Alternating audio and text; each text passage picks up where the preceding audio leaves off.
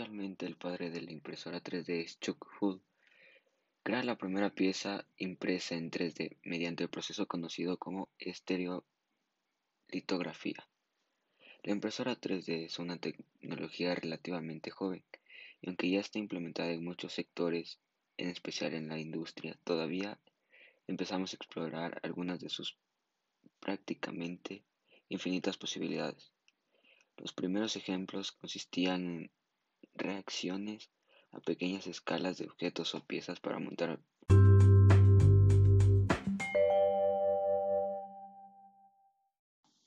Las impresoras 3D también sirven para crear juguetes, comida, prótesis quirúrgicas, piezas y prototipos. La función de estas impresoras 3D es imprimir elementos físicos que pueden emplearse en cualquier industria, en la salud, en la educación o en el entretenimiento. Las impresoras 3D también son consideradas unas máquinas capaces de realizar réplicas de diseños en 3D, creando piezas o maquetas a partir de un diseño hecho por un ordenador. Lo que hace realmente una impresora 3D es producir un diseño en 3D creado por un ordenador en un modelo 3D físico.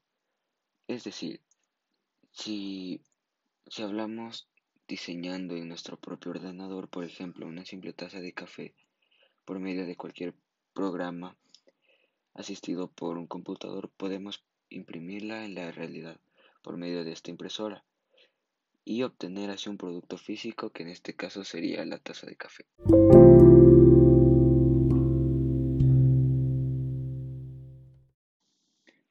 Las impresoras 3D utilizan múltiples tecnologías de fabricación. Lo que hace es crear un objeto en sus tres dimensiones y esto lo consigue construyendo capas sucesivamente hasta conseguir el, objeto deseado. El proceso que ocupan estas impresoras 3D para crear los objetos por capas se llama proceso aditivo.